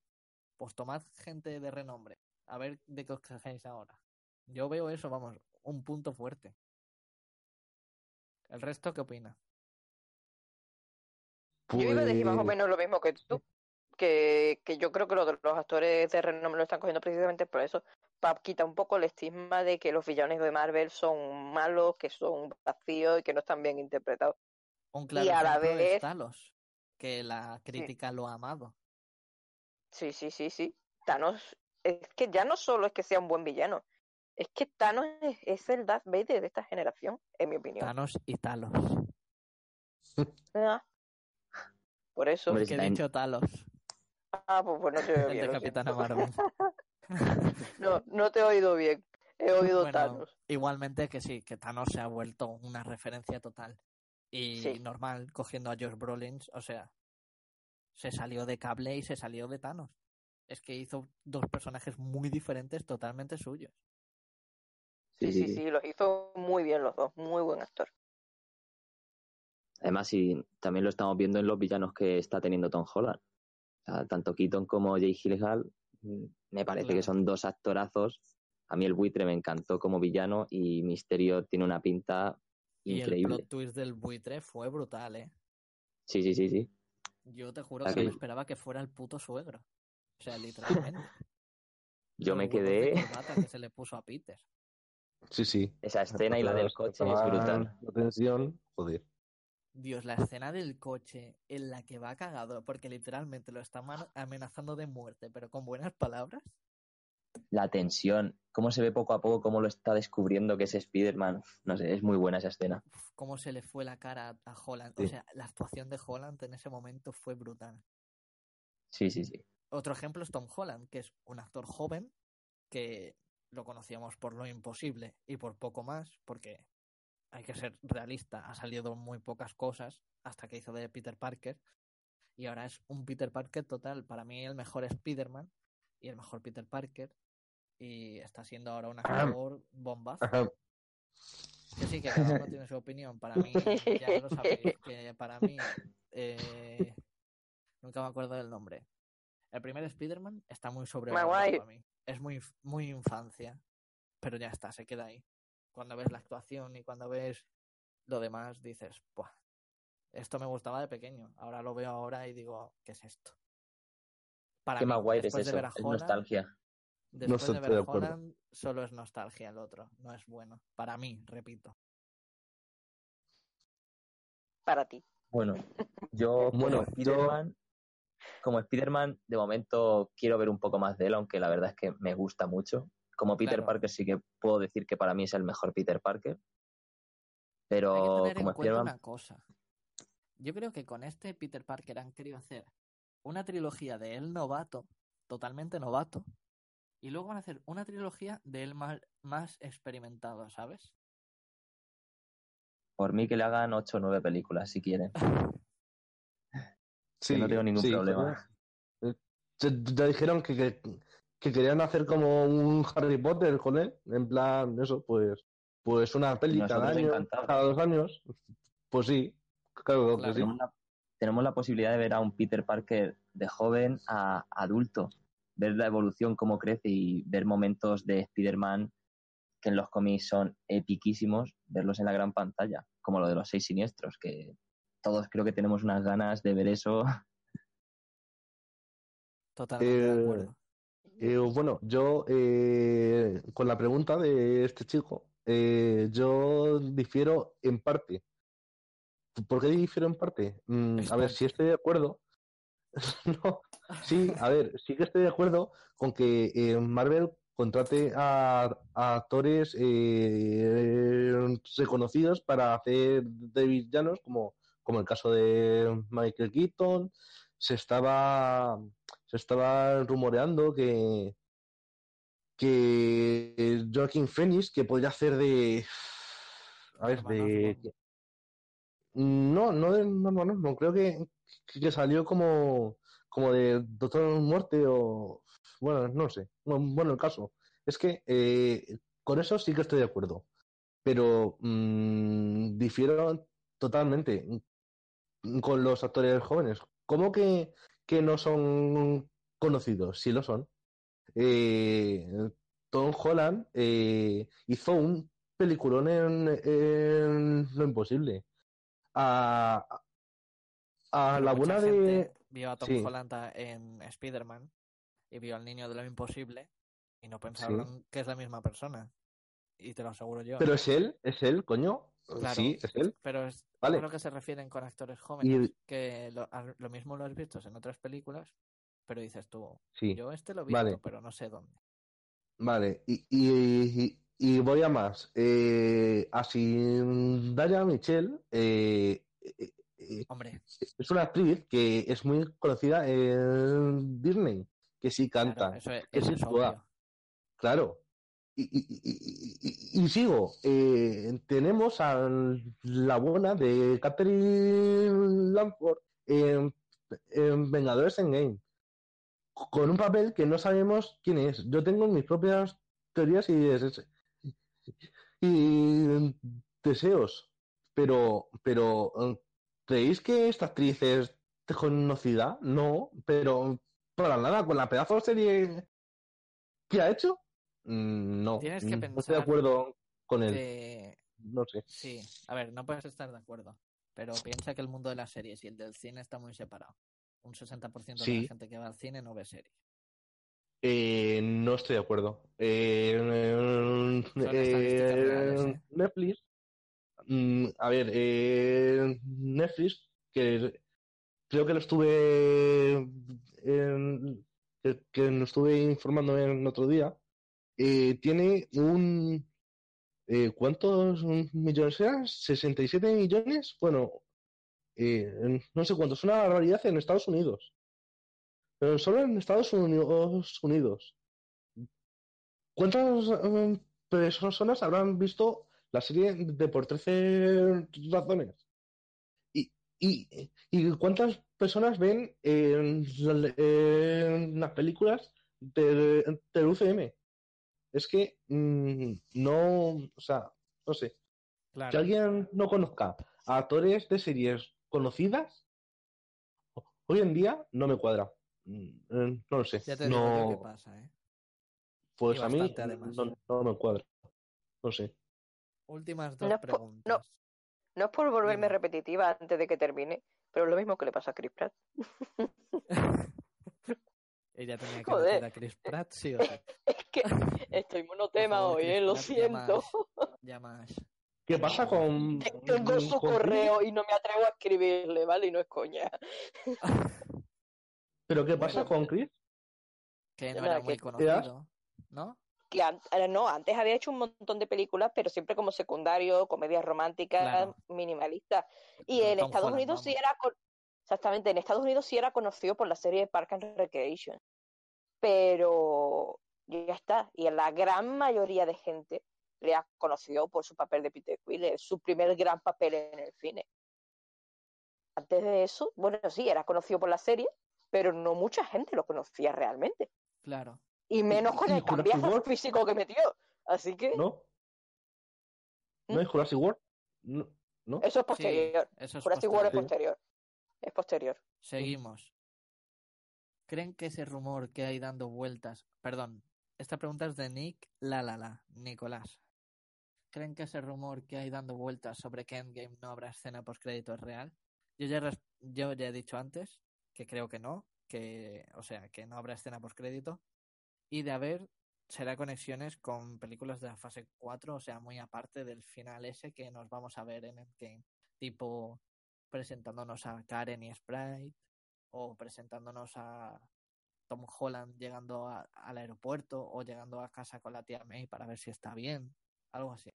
¿Vosotros qué pensáis? ¿Habrá postcréditos, sí o no? Sí, Yo bueno, yo ya he contestado antes, ¿no? Y de hecho he dado mis dos, mis dos opciones. Claro. Una de Spider-Man y otra de Los Eternos. Ya está. Para ¿Y tú, presentar las dos pelis que siguen. Mm, Yo creo que una mínimo sí que va a haber. A lo mejor quizá conectando ¿De con? Spiderman, que creo que es lo más probable. Quizá eso Spider-Man. conectando con Spiderman Far From Home. Y si no hay, pues quizá un breve recordatorio a Stan Lee y poco más. ¿Spider-Man o Spider-Man? Bueno, Ash, ¿y ¿tú Spider-Man. qué? Yo creo que sí que va a haber, pero no necesariamente conectando con el futuro. Simplemente una escena bonita de, yo que sé, en plan un atardecer o algo de eso, con todos ahí mirando el horizonte, algo bonito, que simbolice realmente el fin, Un entierro. no necesariamente algo que vaya a pasar en el futuro. O quizás ¿Te sí. imaginas? Tony Stark muerto. Hombre, un muerto. seguramente veamos. Yo quiero ver a Peter Quill muerto. Última Joder. pregunta. Deja a Peter Quill en paz, por favor. Lo quiero muerto. Si la Estoy a situación es sacoso, ¿eh? feo, necesitaré al menos un mueble y una colchoneta por un mes. A Z Comic. Bueno, supongo que eso es un trabajo para los Vengadores, ¿no? Sí. Está claro. Sí. Bueno, chicos, tras un minuto 45, aquí acaba el episodio piloto del podcast. Espero que os haya gustado y que os lo hayáis pasado bastante bien, que se os haya hecho a menos y que nos hayáis tenido en algún que otro viaje en metro, autobús y que nuestra palabra se vaya expandiendo como la de Jesucristo y la de Marvel Studios. Muchas gracias a Eloy, Isaac y Ash, que van a ser colaboradores fijos. Y gracias a vosotros por escucharme y por apoyar este proyecto. ¿Unas últimas palabras? Bueno, yo la verdad es que eh, me gusta, la, verdad, bastante poder compartir y hablar sobre todos estos temas y que esto sea el primero de muchos. Bueno, y yo digo que, ¿no? Que, que como dijo el, el tío Ben, bueno, que en realidad no lo dijo él. Bueno, eso ya hablaremos también, espero. Esperamos que, que un gran poder conlleva una gran responsabilidad, ¿no? Y que nosotros tenemos el poder de informar a, a mucha gente y que sigamos haciendo esto. Porque, porque podemos hacerlo. Perfecto. Ash, Mm, ¡ah! Eh, Iba a cagarme en Disney, pero creo que ya estoy demasiado repetitiva. No sé, que ha sido muy bonito estar con vosotros. Me alegro mucho de poder estar en este podcast. Y Peter Quill, ¿dónde estás? Dios mío, venga a buscarme. pero no te mueras. No, no, no, no, no, no, yo quiero que se muera mi brazo. Joder. Todo muy dramático. quiero mi momento dramita, por favor. un Necesito mi momento dramita. Y no quiero que vuelvan a interpretarlo sin Peter Gunn. Ah, uy, sin Peter Gunn, sin James Gunn. Así que quiero que muera. Que se mueran todos. Bueno, con... quiero volver a recordar las palabras de Ash. Muchas niñas no llegarán a ser Capitana Marvel, pero serán Carol Danvers. Muchas, muchos niños no llegarán a ser Spider-Man, pero serán grandes Peter Parker. Así que nos despedimos con eso. Hasta la próxima.